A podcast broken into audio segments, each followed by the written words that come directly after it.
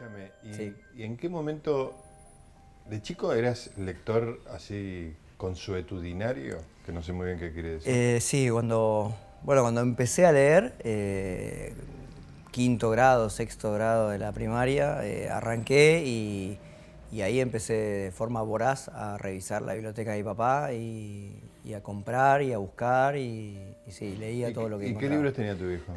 y tenía de todo él, tenía unas novelas que eran bestsellers en ese momento y yo no las leía igual, o las ojeaba pero no las leía y lo que yo buscaba ahí eran los clásicos, o sea, buscaba los clásicos. Eso es notable, tenés una pasión por el, por el siglo XIX. Sí pero, pero no es que te lo impuso tu papá o... No, no, a él le gustaba muchísimo, yo lo escuchaba a él hablar de las novelas, a él y a mi abuelo, de las novelas de Dumas, este, de, otras, de otros autores del siglo XIX, eh, algunos de los cuales ya me olvidé o deseché eh, y otros los, los adquirí. ¿A quién eh, desechaste? No, porque había algunos, algunos, este, algunas novelas menores de ah. autores que no me interesaban del todo y cuando decía tal personaje me interesa, no sé qué, después lo fui como descartando, lo dejé en la noche de los tiempos y el libro que me obsesionó de, ese periodo eran cuentos completos o de, Edgar Allan Poe. Ah. Con, una introducción de Charles Baudelaire, que era legendaria, que era un texto en sí mismo, era un libro en sí mismo. Y ahí estaban todos los cuentos de Edgar Poe. Y me obsesioné con esos cuentos. Y todavía me obsesionaba el momento en que llegabas a un dibujo dentro de un libro. Pues tenía, ilustraciones. Claro, era un libro muy grande, este, muy grande de cantidad de páginas pero tenía, tenía ilustraciones, ¿no? Entonces esas ilustraciones a mí se me fijaban y con eso, con eso y con el texto iba armando mis pesadillas de esa noche. pero sí, yo todavía, lo gracioso es que todo, fueron todas novelas que hoy se consideran del catálogo de, literatura juvenil, que no sé qué significa. Sí. Eh, y ahí estaban, obviamente, ahí, está, ahí están Dumas, Conrad, eh, Stevenson. Salgari. Salgari, este, bueno, Daniel Dafoe, que es del siglo XVIII, este, Melville, o sea, hay una mezcla de, autores, Dickens por supuesto, este, y obviamente Conan Doyle. Y con eso, después he leído otras cosas, pero básicamente volví siempre a la literatura. ¿Nunca te quisiste apartar del siglo XIX? No, nunca me aparté. Y si bien no, hice no fue como en el cine, que yo exploré muchísimas otras cosas para volver al clasicismo. Sí. Eh, acá no exploré tanto. O sea, sí. Un Ulises de Joyce. Este... No, no, estaba el Ulises de Joyce, lo miraba, ¿viste?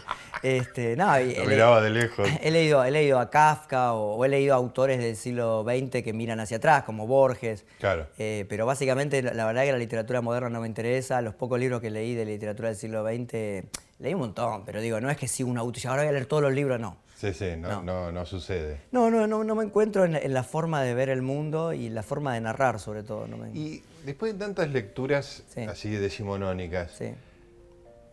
¿tenés un análisis de qué es lo que te hace sentir cómodo en ese siglo? Hay, hay, en realidad hay, hay dos, dos, temas que, que yo descubro en común. Primero son las aventuras y los héroes. ¿No? las aventuras. Que a veces son aventuras medio atorrantas, porque si yo pensaba, los tres mosqueteros en realidad están tratando de resolver un chanchullo de la reina, o sea, claro, o sea, no. Cuatro pillos. Pero son, son héroes. Eh, los héroes siempre me interesaron, los héroes que pueden ser eh, siniestros o, maravillosos. Eh, los héroes que pueden ser héroes en muchos sentidos, ¿no? Qué sé yo, Doctor Jekyll es un héroe en algún sentido con su exploración de, de la naturaleza humana. Eh, el Capitán Ahab es un, es un héroe negro también, pero esa, esa idea de los personajes así espectaculares. Pero lo otro que me interesa también son los personajes solitarios. Ah. Y, Ahab y, y Dr. Jekyll y los protagonistas de los cuentos de Allan Poe, eh, son personajes, y incluso hasta, hasta Sherlock Holmes son personajes solitarios. Y es ahí te sentís como una empatía, ¿no? Y, eso, y esa empatía se, se, extiende también a otros autores. Este, mi autora favorita del siglo XX es Alejandra Pizarnik. Claro. O sea, y de ella no. o sea, nada que ver con el siglo XIX, pero sí hay una conexión en la soledad. Sí, exactamente. O sea, es la, es, yo diría que junto con Borges es la única autora que. Bueno, Borges es otro solitario, ¿no? Eso que yo, que yo admiro. Sí, trato de, encontrarle un sentido. Ahora, en el siglo XIX lo que me gusta es la narración hacia adelante, las historias, que pasen cosas. Que, que, la, que, las acciones de los personajes definan su psicología y que no haya largos tratados de psicología dentro del libro, que no me interesa lo más mínimo. O sea, no sos sectario con el siglo XIX, puede, haber siglos anteriores. Sí, el siglo XIII, el siglo XV te hago. Eh, sí, a través de la mitología artúrica también exploré mucho, mucha literatura medieval, que es una literatura poco descriptiva y solo de hechos, de acciones, de cosas que hacen los personajes. Pasa, pasa, pasa, pasa. El personaje, no sabes, no sabes dónde están. No hay descripción del ámbito. No, es muy pobre la descripción del ámbito en comparación a los hechos. ¿Eso dónde? En la literatura, en la literatura medieval. Medieval. Sí, la ah. literatura artúrica. Si vos filmás una película hoy, como se filmaba en la década del 40, sin ninguna variación narrativa, también te queda como eh, de modé y medio moderna para, para la hora de, a la hora de verla. Claro. Este, pero sí, el siglo XIX es eso, narración, ir para adelante, héroes, bueno, yo también he tratado de encontrarles conexiones a, los autores con, los cineastas que admiro, a ver qué, puntos tenían en común. Si había algún autor que se pareciera a Catherine Bigelow, o sea, si, los, aventureros del siglo XIX obsesionados con cazar una ballena este, no se parecían a los personajes de una película de Catherine Bigelow, o si Howard Hawks no era Conan Doyle a su manera. Este, mm. una, cosa, una cosa muy divertida, hay una de las mejores novelas de, Conan Doyle, que es la, la Compañía Blanca, que es una novela de caballería ¿De Conan Doyle? Sí, Conan Doyle tenía razón cuando decía que odiaba a Sherlock Holmes porque él tenía una obra más grande. Ah. Sherlock Holmes me parece extraordinario, pero él tenía una obra más grande. ¿Y leíste esa obra? Leí todo lo que es en castellano de Conan Doyle. ¿En serio? Sí, es una, la mitad de mi biblioteca es Conan Doyle. Y escribió dos novelas de, caballería, La Compañía Blanca y Sir Nigel. Y John Ford quería llevar al cine La Compañía Blanca. Oh. Yo no imagino una novela de caballería con Victor McLaggen y se te cruza todo tu mundo. sí, no, es. Pero falta que haya runners. Y, y podría haber sido increíble. Bueno, he buscado, eh, viste que eh, Dickens tiene un libro sobre caminatas. ¿Ah? Y cómo la caminata lo ayudaba a pensar. Este... Ah, como el flaner, ¿no? Sí, porque, digo, había, hay muchas asociaciones con. Digo, también me pasa eso, que Conan Doyle era un deportista. Conan Doyle era, era, era una de esas personas que le consideraba muy, muy, muy británico del siglo XIX, principio del XX, la idea del deporte como algo magnífico. Claro. O sea, él, Casi de elite, ¿no? De hacer una cosa. O sea, digo, eh, toda, toda persona de bien tenía que ser intelectual, pero tenía que ser deportista también. Y él era un aventurero per se. Entonces yo también me identifico mucho con Conan Doyle. Conan Doyle es, uno de mis autores favoritos. Este, me, fascina todo lo que hace, la variedad de tonos y de géneros. Por eso lo sea con, eh, con Howard Hawks también. Me impresiona cómo hizo novelas de caballería, hizo eh, ciencia ficción, hizo terror, este, hizo todo. Y Sherlock Holmes es muy importante, es, fantástico, pero de verdad es una parte pequeña de su obra. Mira qué impresionante. Escúchame, y hay, o sea, sos eh, a museos en Londres. Hay museo Sherlock Holmes, me imagino. Hay museo Sherlock Holmes, pero es un museo que en realidad debe haber un problema de derechos, porque es un museo mm. sobre el personaje, lo que es un disparate. No de Conan Doyle. Pero no es de Conan Doyle. No, hay ah. no encontré un museo de Conan Doyle. Sí hay un museo de Dickens, en Londres. Te pido por favor que me cuente de Dickens. El Museo de Dickens es el, museo más lindo del mundo. Eh, está abierto en Navidad. O sea, ahora ya no se abre más en Navidad porque iba yo solo. Este, iba, no se abre más en Navidad. Se abre el 25, pero se abre el 24, creo, no el 25, porque el 25 era lo único abierto en Londres. Ahora no lo abren más el 25, lo abren el 24 temprano. ¿Y vos ya habías ido varias veces? Yo fui varias Navidades al, museo. Y me explicaban en el museo y yo vengo todos los días. Me estoy riendo con cariño, ¿no? no, no, vale la pena reírse porque estás, digo, estamos elogiando a los personajes solitarios, me iba a un museo en la... Vos solo en Londres, solo en el museo. ¿Cómo se siente? Dickens es la persona que le dio a la Navidad un, un lugar literario. Claro. O sea, un cuento de Navidad es el texto de Navidad más importante de todos los tiempos. Sí pasar la Navidad en el Museo Dickens es como glorioso. Claro. Y lo que hicieron fue, lo fueron ayornando, aparte yo iba viendo, ¿no? porque en el, año 2012, cuando se cumple el, centenario el bicentenario de su nacimiento, eh, faltaban muchas cosas en el museo porque las habían pasado a otros museos. Yo iba por todos los museos de Londres viendo las muestras, las submuestras de Dickens. Este, donde había muchas más cosas, por supuesto. Eh, pero después, en el 2013, el Museo de Dickens, claro, con todo lo recaudado en ese año, este, es se duplicó el tamaño. Ah, espectacular. Se volvió espectacular. Y lo que hacen en Navidad ponen actores a interpretar a los personajes de un cuento de Navidad en cada uno de los salones. Oh. Es una casa, es la casa de, de, Street, donde él vivió varios años, una casa de tres pisos, y está toda reconstruida con objetos de Dickens. Y vos entrás y, están los personajes. Y entras y aparece Marley, el, ex socio de, el ex socio de, de, Scrooge. De Scrooge, claro. Entonces, eh, Scrooge es el villano, el, villano, el, avaro. El eh, un cuento de Navidad empieza diciendo Marley was dead to begin with.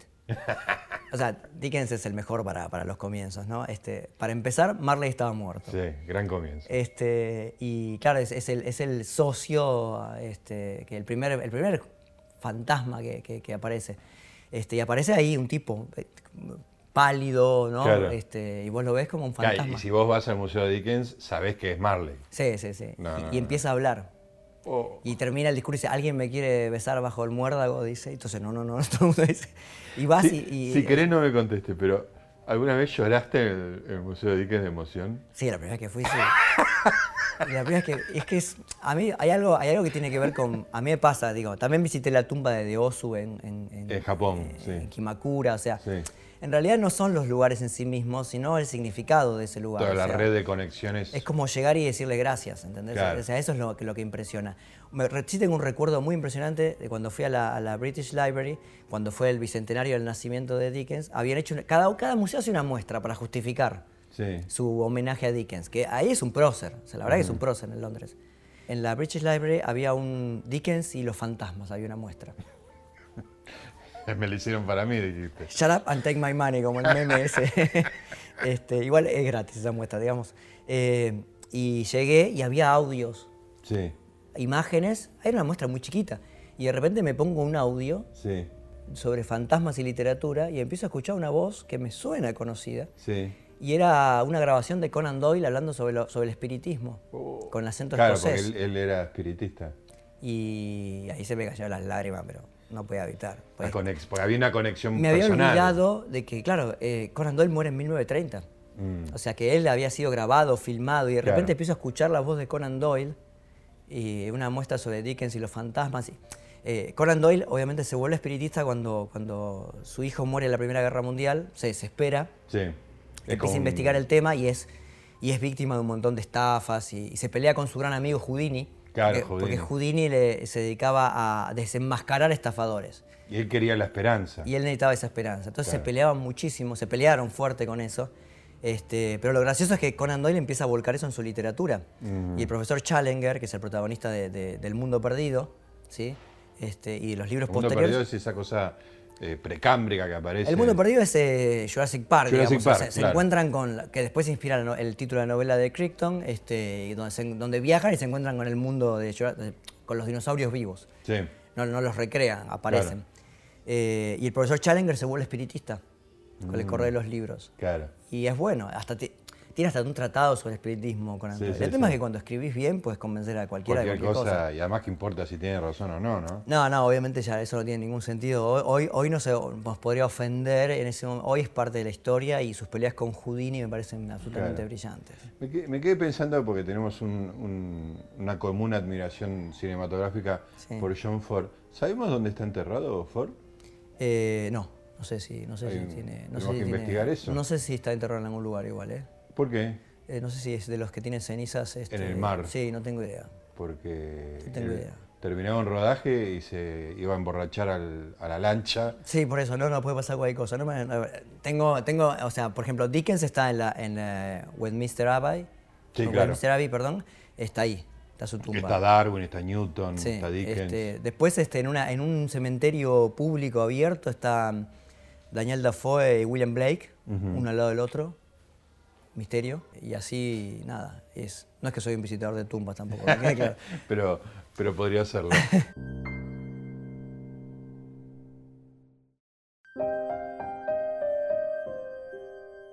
bueno, y trajiste un, Dickens. sí, traje, un Dickens. Este, eh, sí, lo tengo en cuatro ediciones de este libro. ¿Cuatro este, ediciones en tu Sí, pero es accidental.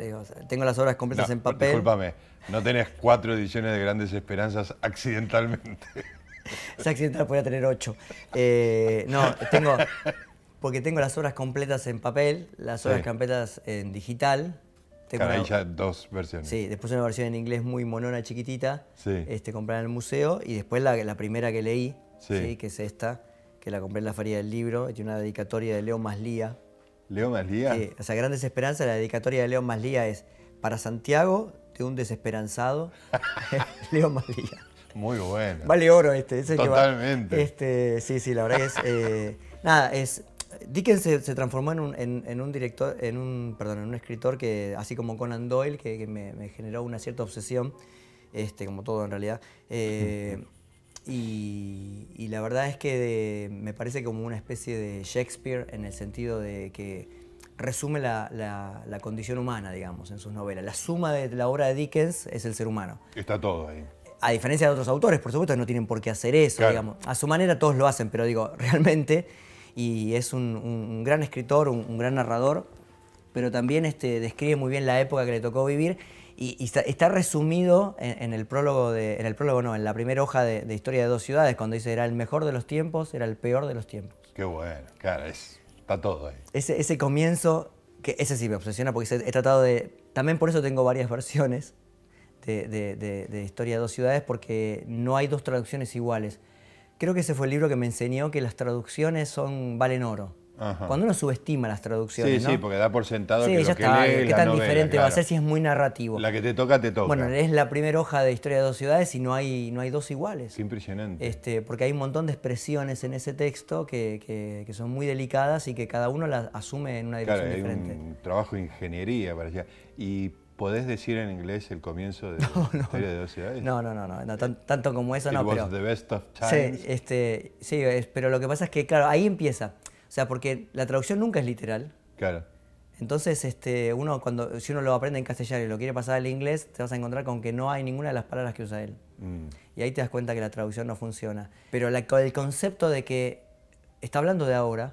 ¿De ahora en qué sentido? De hoy, del año 2019. Ah, si vos salís a la calle. sirve para hoy. Si vos estás si nadie conoce a Dickens, si en una, una, historia, en una ucronía, una historia alternativa, no, Dickens no existe. No hay, Dickens. Pero yo lo, pero yo lo conozco y escribo, era el mejor de los tiempos, era el peor de los tiempos. Todo el mundo me dice, qué bien captó el año ¿Cómo captaste la situación actual? claro, porque es verdad, estamos en el mejor de los tiempos, estamos en el peor de los tiempos, si ves otras cosas. Claro. Eh, y ahí se. Y de hecho es una novela histórica, con lo cual, viste me parece que, Dickens tiene eso, capaz de, captar algo trascendente, eh, describir a Londres y a Inglaterra como nadie, ser un fenómeno de popularidad, un fenómeno de masas. O sea, vos pensás que en, el puerto en Estados Unidos se agolpaba la gente para recibir una nueva entrega de una novela de Dickens. Porque eran seriadas. Exactamente. Uh. Y llegaban a Estados Unidos después.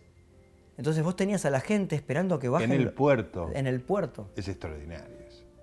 Y se enojaban cuando pasaba, ahora estoy leyendo, estoy leyendo a Dickens cronológicamente. vos me pediste para algo, me llamaste. Este, y estoy leyendo La tienda de antigüedades. ¿Por qué año vas? y no, hace poco empecé. Este, cuarta novela voy. Eh, la tienda de antigüedades. La tienda de antigüedades tiene un personaje que es Nell, que es, la, la, protagonista. Y hubo, pasa algo con ese personaje que generó una controversia tan grande. Claro, porque él escribía escribía la siguiente parte, pero cuando estabas por escribir la siguiente, ya estaba leyendo la anterior.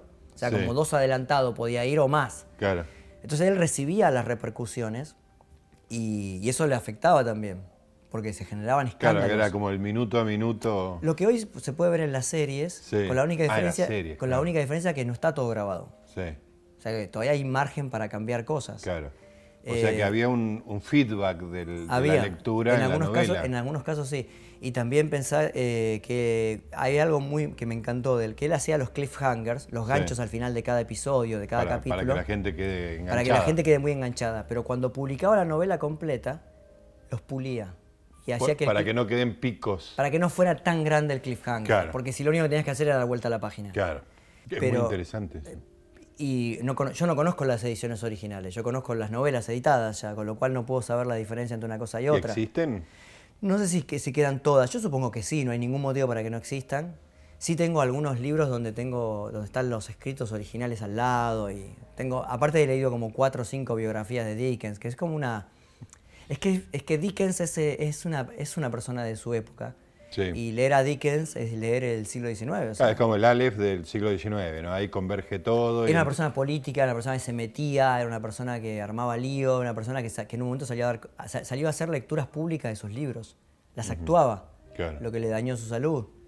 Él muere a los 58 años y, hacía un ejercicio físico descomunal, porque actuaba un cuento de Navidad o alguno de sus pasajes de libros y quedaba agotado. ¿En qué año murió? Eh, 1870 nació en, 1812. Sí. Eh, Grandes Esperanzas de 1860. Y Grandes Esperanzas es como, como Oliver Twist, muy autobiográfica. O sea, lo que marca a Dickens es que su padre tenía problemas financieros, era un chanta con la plata. El padre. Sí. lo arrestan en un momento, cayó arrestado. Toda su vida fue un, lastre para él porque le tenía que prestar plata. Eh, y en un momento la familia iba presa con el, con, el, con, el, que iba preso. Si vos tenías cierto, o sea, no tenías a dónde ir y quedabas en un lugar, este, y lo mandó a trabajar en una, en una fábrica de betún cuando era chico. Sí. Y ese es el origen de todo Dickens. Él, eh, sintiéndose huérfano, porque no era huérfano. Convirtió todo ese tremendo destino en No es que trabajó 20 años en una fábrica de betún, pero trabajaba ahí y trabajaba a la vista de la gente. Entonces la gente lo veía pasar, pasaba la gente y lo veía él trabajando, un niño trabajando. Sí. Explotado en el siglo XIX en Inglaterra eh, y eso lo marcó. Sabía, perfectamente. Y siempre tuvo miedo a la pobreza o a las deudas. Mm. ¿Y se convirtió en un hombre de fortuna? Sí, se convirtió en un hombre, de fortuna y siempre le importó mucho la plata. Claro. O sea, siempre le importó ganar plata. O sea, nunca quiso pasar hambre y siempre le tuvo que dar plata al padre. Y siempre tuvo peleas y alejamientos y le cerró la puerta en algún momento. Eh, digo, eso marcó su obra de una manera extraordinaria. Este, la plata es un tema muy importante en, la, literatura de Dickens. Sí.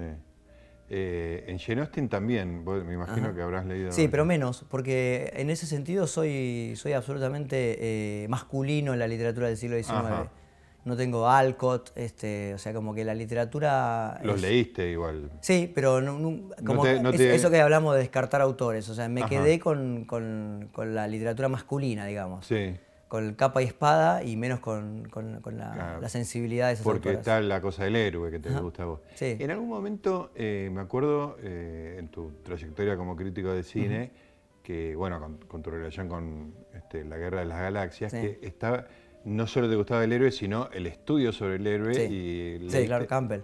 Eso, contame eso. Sí, Joseph Campbell. Eh, bueno, digo, yo siempre fui, o sea, yo obviamente yo estudié diseño, imagen y sonido en la UBA, pero fui autodidacta siempre. Y lo que yo hacía era linkear las cosas, o sea. Entonces, cuando un día George Lucas dice, cuando yo tuve un accidente de auto en la década del 70, leí dos autores, a Bruno Bettelheim y a Joseph Campbell, me dieron el origen de la guerra de las galaxias. Entonces salí corriendo a buscar eso. Cosa que después generó otro feedback, porque Joseph Campbell vio la guerra de las galaxias y después cuando, cuando hizo su, el, poder del mito, que eran conversaciones sobre la mitología, ya incluyó la guerra de las galaxias. Claro. Sí, Joseph Campbell habla de, bueno, es mitología comparada. O sea, básicamente dice todos los mitos universales son el mismo mito. Todas las sociedades necesitan mitos fundacionales y todos los héroes son iguales. Y vos decís, va, no, todos son iguales. Culturas que nunca se tocaron entre sí tienen un mismo mito. Luke Skywalker y Jesucristo, Buda, el rey Arturo, o sea, eh, los 12 pasos del héroe, el, llamado a la aventura, la negación del héroe, el maestro, la muerte del maestro. Cuando vos empezás a ver, más forzado o menos forzado, Luke Skywalker y Jesucristo, o, o Elliot Ness en Los Intocables, o Harry Potter, o lo que quieras, o en películas que no parecen de aventuras, este, tienen puntos en común. Obviamente que eso por un lado parece ser como una cosa muy reaccionaria, de decir tenés que cumplir con las reglas, pero en teoría, si vos juntas a 100 personas a escribir un guion, te hacen los 12 pasos del héroe. Sale. Sale. No si pones a una tal vez. Claro. Pero si pones a 100, a un pequeño pueblo... El género humano produce eso. O, o mejor aún, si vos escribís, una persona escribe una historia y se la cuenta a otra, tres generaciones posteriores se va puliendo hasta llegar a eso. Va, va buscando el, camino del héroe. la mitología fue oral primero. Y los puntos se fueron conectando porque la gente descartaba cosas y aumentaba otro. Y lo vemos ahora. Lamentablemente no vivimos 200 años para ver la evolución de los personajes que conocemos. Pero los mm. personajes van cambiando. Va a suceder. Va a suceder, sí, indudablemente. Este, y eso es lo que conecta a todos estos, a todos estos personajes. Escúchame, sé qué te pasa con, la, con el cine moderno, digamos, eh, con respecto al cine clásico. Eh, contame qué intento hiciste de literatura moderna. Y, este, ¿Y, cómo te fue? William Burroughs.